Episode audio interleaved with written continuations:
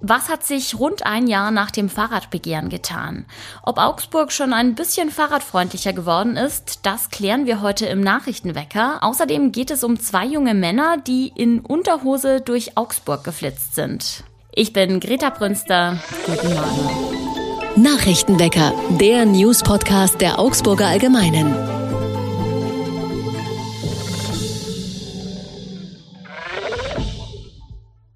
Zu tun gab es am Wochenende für die Augsburger Feuerwehr. Auf einem Industriegelände in Lechhausen ist gestern gegen Mittag ein Feuer ausgebrochen. Die Lagerhalle eines Autoverwerters stand in Flammen. Eine dichte schwarze Rauchwolke war selbst aus der Ferne zu sehen und in der Stadt machte sich ein beißender Geruch breit. Gegen 14 Uhr war der Brand dann gelöscht. Die Einsatzkräfte blieben aber weiter am Ort des Geschehens, um mögliche Glutnester festzustellen. Anwohnerinnen und Anwohner wurden sicherheitshalber aufgerufen, ihre Fenster und Türen zu schließen, da auch Kunststoffe in Brand geraten waren. Die Einsatzkräfte konnten sich nicht lange erholen, da gab es schon den nächsten Einsatz. Aus dem Süden der Stadt kam die Meldung, dass ein Gerstenfeld zwischen Göggingen, Haunstetten und Inningen in Brand geraten ist. Die Löschaktion stellte sich als kompliziert heraus. Das Feld ist nämlich sehr groß. Probleme gab es besonders mit der Wasserversorgung, deshalb mussten Tanklöschfahrzeuge anrücken. Ein Landwirt unterstützte die Einsatzkräfte mit einem Wasserfass. Schließlich konnten auch hier die Flammen gelöscht werden.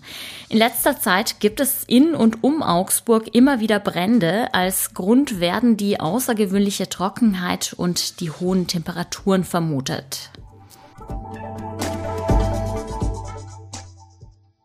Das gute Wetter und spannende Filme haben dafür gesorgt, dass es beim Augsburger Open-Air-Kino Lechflimmern einen Besucheransturm gab. Besonders beliebt war der Film Top Gun Maverick. Das konnte man daran erkennen, dass die Stühle knapp wurden. Konkurrenz bekommt Actionstar Tom Cruise allerdings aus Bayern. Die berühmten Eberhofer-Krimis ziehen in Augsburg tatsächlich noch mehr Besucher an als Top Gun, berichtete der Veranstalter. Am 28. Juli läuft der neue Eberhofer-Krimi Gugelhupfgeschwader dort und das sogar zwei Tage vor dem eigentlichen Kinostart. Ob das Wetter auch weiterhin so super bleibt, wie es am Wochenende beim Lechflimmern war, das schauen wir uns jetzt mal an.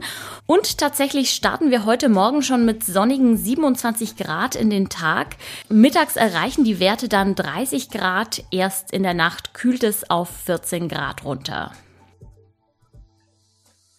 Ein Jahr ist es her, seitdem sich die Stadt Augsburg und die Initiatoren des Fahrradbürgerbegehrens auf ein Programm geeinigt haben. Was seitdem passiert ist, darüber zieht mein Kollege Stefan Krog heute im Podcast Bilanz. Hallo Stefan. Hallo Greta. Ja, ein Jahr ist es, wie gesagt, her, dass man sich auf einen Deal geeinigt hat. Was ist denn seitdem passiert zur Verbesserung der Lage der Radfahrer? Also da hat sich schon einiges getan, muss man sagen. Die Hermannstraße hat versuchsweise einen Radweg bekommen. Das ist sicher die Maßnahme gewesen, die äh, am meisten Aufsehen erregt hat und am augenfälligsten war. Dann ist in einer Reihe von weiteren Straßen Tempo 30 eingeführt worden. Es sind neue Fahrradabstellplätze geschaffen worden. Im Gegenzug sind um die 80 Autostellplätze weggefallen. Also die Liste ist durchaus lang und kann sich dafür, dass wir hier von einem Jahr sprechen, durchaus sehen lassen. Ja, die Initiatoren des Radbegehrens scheinen aber nicht sonderlich zufrieden zu sein. Was kritisieren sie denn?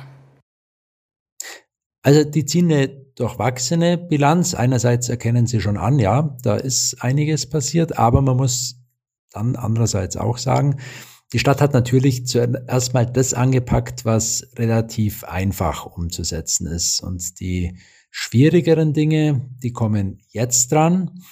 In der Einigung war zum Beispiel vorgesehen, dass äh, es ein Verkehrsgutachten zur Neugestaltung der Karlstraße geben soll. Die Karlstraße ist eine große vierspurige Autostraße, die das Augsburger Zentrum durchschneidet. Und das wird schon eine größere Operation und das dauert auch, zumal die Stadt diese Überlegungen für die Karlstraße auch in eine äh, Verkehrsplanung für die ganze Stadt einbetten möchte, die momentan auch erst in der Erarbeitung ist. Das macht schon irgendwie Sinn, aber das Ganze wird auch dauern. Und die Initiatoren sind auch aus einem zweiten Grund etwas angesäuert. Ähm, da geht es um das Thema der Stellplatzsatzung. Also eine Stellplatzsatzung, die schreibt Bauherren von Häusern vor, wie viele Autostellplätze sie ähm, miterrichten müssen. Und vorgesehen war in der Einigung zwischen dem Ratbegehren und der Stadt, dass äh, Neubauten künftig weniger Stellplätze für Autos haben sollen. Es bezieht sich auf Mehrfamilienhäuser und dafür mehr Platz für Räder und Lastenräder geschaffen werden soll. Ähm, und da gab es politisch dann in ein paar Detailfragen im Winter Ärger zwischen CSU und Grünen, als ein erster Entwurf dieser Satzung vorgelegt wurde. Entschieden wurde, weil es eben innerhalb der Regierungskoalition ein bisschen Krach deswegen gab, äh, entschieden ist damals nichts worden. Und seitdem wird an dem überarbeiteten Satzungsentwurf gefeilt und das dauert den Initiatoren eben zu lang. Sogar eine Klage gegen die Stadt ist für die Initiatoren des Ratbegehrens denkbar. Was wollen Sie denn damit erreichen? Ich glaube, Sie wollen in erster Linie Druck machen. Das Ziel ist das, was vorangeht. Vertraglich war in der Tat vereinbart, dass bis Ende 2021 ein Entwurf für eine neue Stellplatzsatzung äh, dem Stadtrat vorgelegt werden muss. Ähm, Jetzt muss man allerdings sagen, ein Entwurf, äh, und da ist die Stadt ihrer Verpflichtung ja, wenn man vom Wortlaut ausgeht, durchaus nachgekommen. Ein Entwurf ist äh, vorgelegt worden, er ist halt nicht beschlossen worden. Insofern muss man sagen, wäre jetzt auch nicht ganz klar, ob so eine Klage Aussicht auf Erfolg hätte. Wer mit dem Rad unterwegs ist und Hindernisse oder Gefahrenstellen bemerkt, der kann das mit der App Mängelmelder der Stadt direkt mitteilen. Kürzlich hat die Stadt auch darüber Bilanz gezogen. Wie gut funktioniert denn die App? Wird eigentlich ganz gut angenommen. Im Mai und Juni kamen jeweils so um die 200 Meldungen, also zum Beispiel weil der Straßenbelag schadhaft war oder Markierungen verblasst sind oder Büsche in den, in den Radweg reinragen. Das funktioniert über eine App, bei der die Stadt auch gleich die Koordinaten der ähm, Mängelstelle angezeigt bekommt. Und man sieht mit den 200 Meldungen pro Monat, das wird durchaus angenommen. Man muss sich aber auch durchaus im Klaren darüber sein, dass jetzt nicht alle Mängel sofort verbessert werden, weil sich jemand meldet. Es muss ja dann auch mal erst bei jemand anschauen ähm, und dann müsste das Ganze auch behoben werden. Und da gibt es sicher unterschiedliche Erwartungen ähm, und auch die Stadt selber gibt zu, dass sich manche Dinge da noch ein bisschen einspielen müssen im internen Management. Aber es ist zumindest ein kurzer Draht zur Stadt, der da geschaffen wurde. Und manche Stadträte haben auch schon gesagt, sie könnten sich vorstellen, dass so eine App auch für andere Dinge nutzbar wäre, etwa dass Bürger und Bürgerinnen so Vermüllungen oder Mängel auf Spielplätzen melden können. Einiges ist geschehen, doch die Initiatoren des Ratbegehrens sind noch nicht zufrieden. Das war mein Kollege Stefan Krog. Vielen Dank, Stefan, für die Infos. Gerne. Und was sonst noch wichtig ist, die Außenminister der EU-Staaten beraten heute in Brüssel über ein neues Sanktionspaket gegen Russland.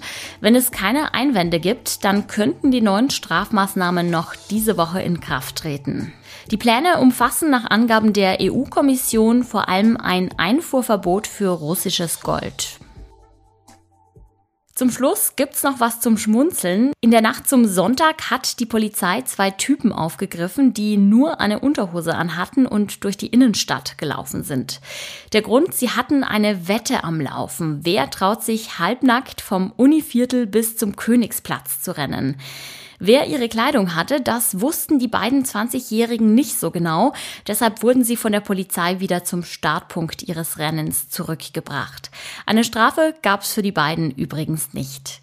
Und damit sage ich Ciao für heute. Mein Name ist Greta Prünster. Ich bin auch morgen wieder für euch da. Bis dahin, macht es gut. Nachrichtenwecker ist ein Podcast der Augsburger Allgemeinen.